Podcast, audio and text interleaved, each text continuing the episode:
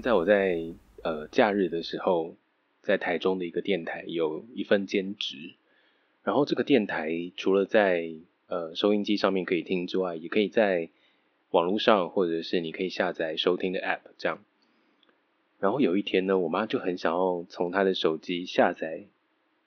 就是电台的收听的 App，然后就打电话给我。我妈的手机是某一年。呃，我领年终的时候帮他换的，帮他换成了 iPhone 这样，不然他常常就会说他手机里面的容量不够啊，就是拍了很多照片，可是都没有地方存，所以就帮他换了一只新手机。可是换了新的手机呢，我就很担心他的操作会不会很不顺这样，但看起来还好啦，就是呃一般的常用的功能他都可以。可是就在那个要下载 App 这件事情上搞了非常久，就是我要远端的操控它下载正确的 App，我光是要引导它到那个 App Store 就要花一段时间，然后呢，当他真的找到了那个呃 App 之后，我还要告诉他你要按哪里，它才会下载。然后那个指引的方式，就是我们一边讲赖的电话，然后请他开扩音，然后一边跟着我的指示走，整个过程就很像在参加天才冲冲冲一样，就是 你要很明确的说你现在手指点哪里啊，然后那个点呢不是长按哦，是轻轻的点一下，好，然后你要找到什么图示在荧幕的右上角，但又没有那么角。就是在左边一点点会有一个像云一样的图案，然后在云的图案的里面有一个往下的箭头，然后你的手指就点这个箭头。反正呢，整个过程就是花了一段时间。然后我还有想说，那是不是可以用我的手机当示范，所以就截图或者是用荧幕录影传过去？可是。当他点开赖的讯息之后，他又会误以为他看到的画面是他自己手机的画面，所以就会一直按不到正确的键。整个过程好像大概有二三十分吧，我们后来都笑出来，就想说：天哪，怎么这么困难？究竟有没有按对啊？这样。然后，但最后好像是因为我回高雄了吧，所以就是有帮他下载这样。前几天我爸也打电话给我，他说他的 Line 的那个讯息的通知不知道怎么了被关掉了，可能是他自己误按到什么设定吧。然后希望我可以帮他，可是因为我爸的手机是另外的牌子，就我不熟，所以我也没有办法用我的手机当示范。然后我爸就说他去某一家在地的那种通讯行啊，或者是呃去电信的那个业务的那个。中心去请那边的人帮忙，这样，但好像去了两三次，那个手机就是通知就是打不开，然后也不知道为什么。总之呢，这个小故事是想要感谢那些在地的电信局、电信行或通讯行所有的柜台们，真的在这边跟你们说一声感谢，因为我实在太少回高雄了，所以当我这个在外游子。然后，对于长辈们使用这些科技产品感到无能为力的时候，也没有帮，也没有办法帮得上忙，就是有你们的存在，愿意被打扰，然后不厌其烦的想要帮这些长辈们解决问题，真的非常的感谢。因为这个好像也不是他们的业务内容跟范围，那你如果帮了这位。就是帮了他们，你又不知道怎么收费，就是其实也不太算他们的业务内容吧，应该吧。然后所以就真的觉得你们还愿意就是帮忙他们，就是很感恩这样。然后我就在想，就是我不晓得之后的世界会变成一个怎样快速发展的世界。虽然人类已经经过了一个一个起点。然后开始有了一个爆炸性的成长，在科技的方面，所以我们开始有了很多呃智慧型的产品。以前都会觉得，哎，这个一个一片玻璃的手机是要怎么样按？当时我记得是我们高中的一个同学，他的姑姑从美国带了一台 iPhone 回来。那个时候我们就想说，天哪，这真的是高科技产品诶，怎么会有这么神奇的东西？但没想到几年之后，它变成一个很普遍的一件事情。那当然，我的爸爸妈妈他们也就换了新的手机，也想要用 Line 啊，跟大家传长辈图啊，这样。然后我就在想，之后的世界如果有更快速的发展，会不会？我有一天也会面临到这个世界的科技已经进步到我难以想象的样子，然后我又要再去学习一个新的一个系统。那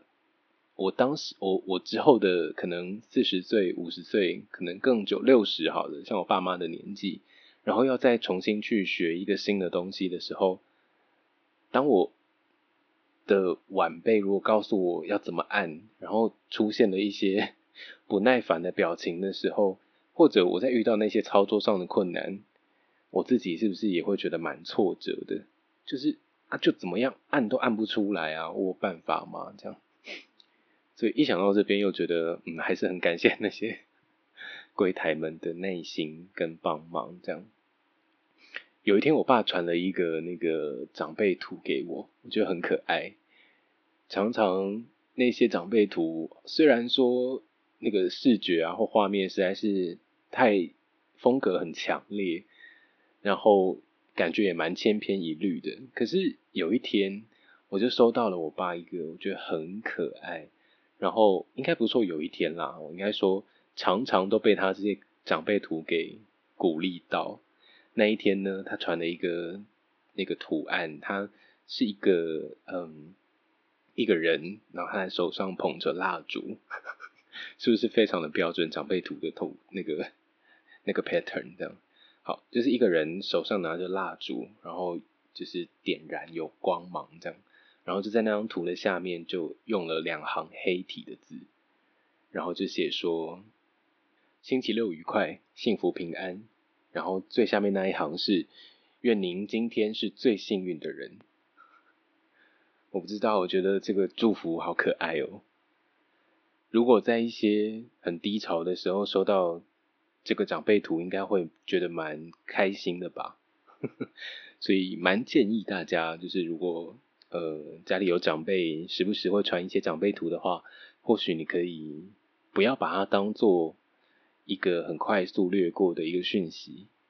用一种截然不同的角度来看待。这些内容的时候，或许你也会有一种哇，这些长辈真是淳朴的可爱的这个想法也说不定哦。那这几天除了我爸传讯息告诉我手机的事情之外呢，在有一天晚上吧，我去便利商店买东西吃，已经很晚了。然后在我们家呃的那门口的那个巷子。巷子边的某一道围墙上面贴了几张手写的告示，然后是用日历纸写的，所以非常的薄，但旁边用了那个透明胶带大捆的把它粘在上面，字迹很像小朋友的字，但应该是大人写的啦，因为内容非常的露骨。诶，说露骨吗？应该说我觉得非常的残忍。呃，因为这些告示是为了要警告呃。会在我们这边遛狗的主人，请他一定要把小狗的排泄物给带走，否则呢，他就在那个公告上面就是警告。我觉得倒也不只是警告了，应该说是一种恐吓，就是非常可怕。一开场第一张告示就写了“贱人”，我想说有需要这样吗？不用吧，就是好好说话好吗？然后后面就讲了更多可怕的言论，就是如果你不怎么样，我就要怎么样的那种那种句式，这样，反正我觉得非常的可怕。那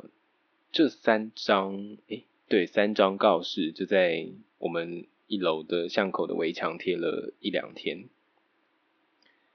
我当时就觉得不行诶，太可怕了，就是有这样的邻居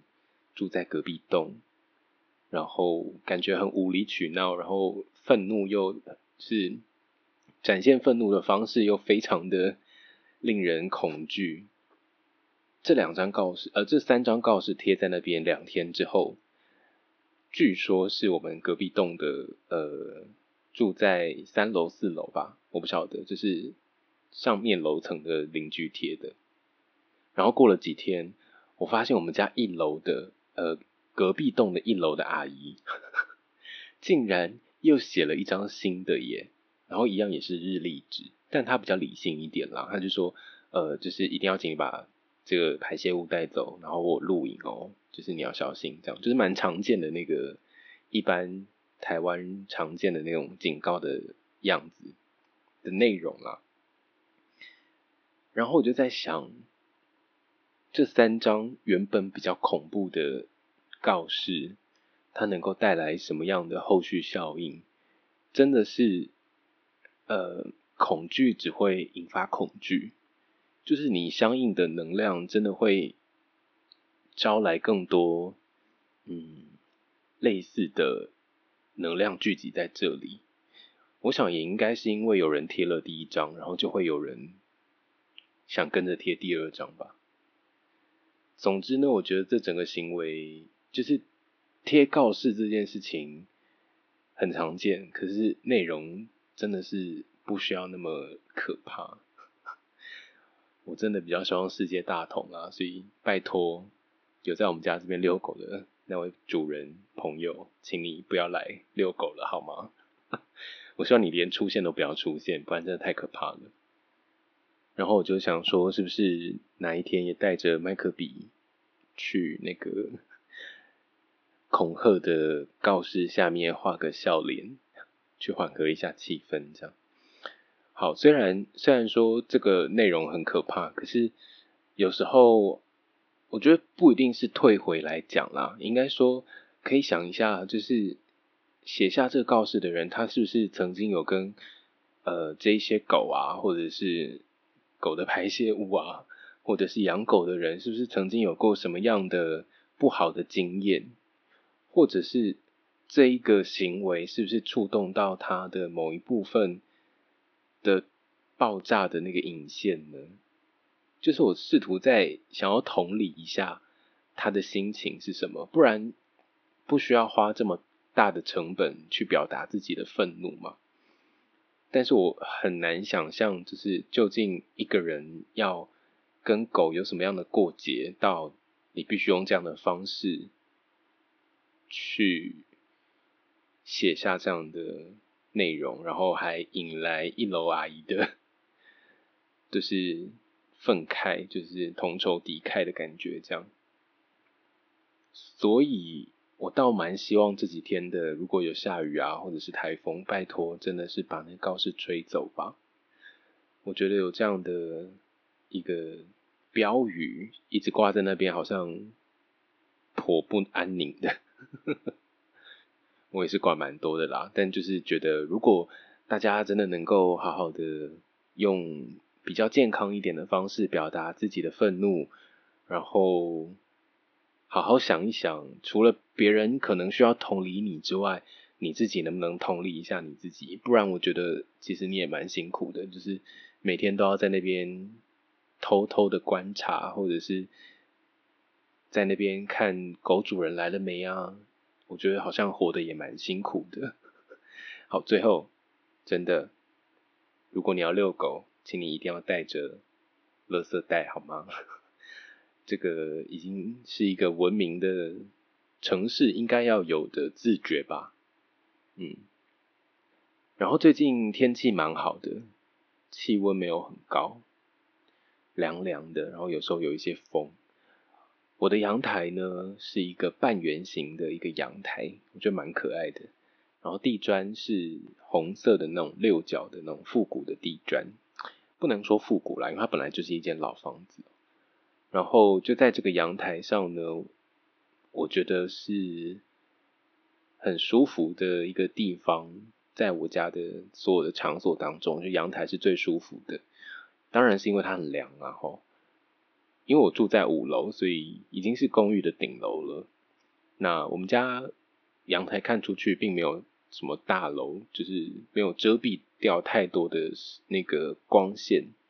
所以每次到下午的时候，我们家的客厅就会是很漂亮的，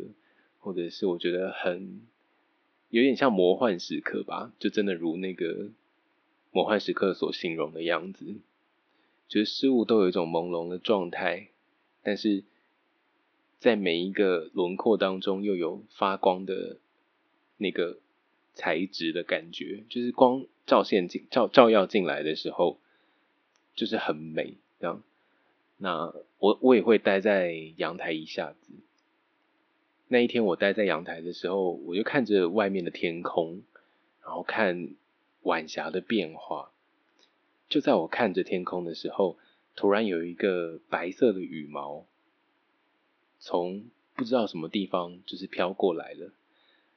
它在五楼这样这么高的地方，然后随着空气的流动，它好像也没有要抗拒，它就是顺着这个流动不断的变换方向，最后它越飘越远，直到它离开了我的视线所及的地方，它就像是一个点一样。就是我一直观察它，然后直到我看不见它了，它消失在某一个点上。我觉得这个人类的眼睛的设计，在那个当下我觉得很奇妙，就是它真的消失在一个点上，但是它又不是真的消失，你知道它还是在某一个地方飘着飘着。然后白色的羽毛，其实我是一个很相信，应该说有点迷信这一些生活当中的一些小隐喻吧。那我就去查了，就是羽毛可能代表什么意思。我在刚退伍那一阵子呢，跟鸟非常有缘，就是我常常到哪里都可以看到鸟的尸体，所以那个时候就对羽毛这个形象印象很深刻，也蛮着迷的。有一阵子我捡到了一些灰色的羽毛，然后那个时候其实自己的状态蛮不好的。那那个时候捡到灰色的羽毛，我就在网络上查，他的意思是说，你看到灰色羽毛，就代表可能天使或什么高我想要告诉你的讯息是往内走，和平和平静的召唤，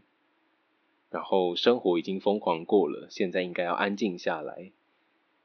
那在看到白色羽毛的时候，我也去查了一下，白色羽毛指的是说。呃，它是最常见的天使羽毛。那这个洁白的羽毛是要告诉你，在呃，可能你最近失去了一些亲人啊，或者是你呃最重要的朋友，或者是你的宠物，它离开了你。但是他希望透过这个白色羽毛告诉你，他一切都过得很好，然后他们也正在守护着你。如果你现在正在因为这个失去而感到悲伤的话，他想要让你知道，爱你的人就在附近。然后他们也想要让你知道他过得非常好。我觉得这一些生活当中的一些隐喻，可能看到羽毛也好，或者是你看到某一些特定的数字也好，像我有一阵子就很常看到十一点十一分，那个看到的扯的程度，就是即使在火车上，你随便一飘，就是某一个人可能在用手机的当下。他点开了荧幕，你就是会看到十一点十一分。这一些生活当中隐喻，我觉得是一个很好的想象力的练习吧。那如果他真的能够带给你一些安慰，我觉得不妨就信以为真。像是我爸传来的那个，希望这个礼拜六你是最幸运的人也好，那或者是我看到的白色羽毛。或者是我觉得那个告示，它会是一种隐喻吗？我不晓得。但在这一些不同的事件当中，好像总是可以有多一层的思考。我觉得这个是人类很棒的一个能力。这样好，那小写的党想要做什么事呢？其实小写的党就是 party 的意思嘛，就是 P。把它小写了，小写的党。那这个小写，它其实指的是，嗯，我们可能会用一个比较长的篇幅去讲一个呃生命的或者是时代的一个比较大跨幅度的一个事件。但是在小写的党这边，他想要讲的小，指的就是在生活当中有某一些呃夹缝，或者是某一些切面，或者是就是一个很弹指的一个微小的瞬间当中，你可能在这边发现了一个值得庆祝的事情，就是所谓的 party 嘛。所以小写的党想做的就是，我如果在生活当中。呃，可能被某一件很微小的事物给启发，或者是感动的时候，就会在这边跟大家分享。那今天就是说了这些事情喽。好，最后跟大家分享一个我最近看到的一个怎么样让自己快乐起来的方法，就是你可以想象一下，有很多的笑脸在你的血液当中不停的流动。然后流遍你的全身，所以你的身体里面全都是笑脸，听起来蛮疯的，可是或许可以试试看吧。就觉得自己到底在干嘛的时候，或许就会真的蛮快乐的，也说不定。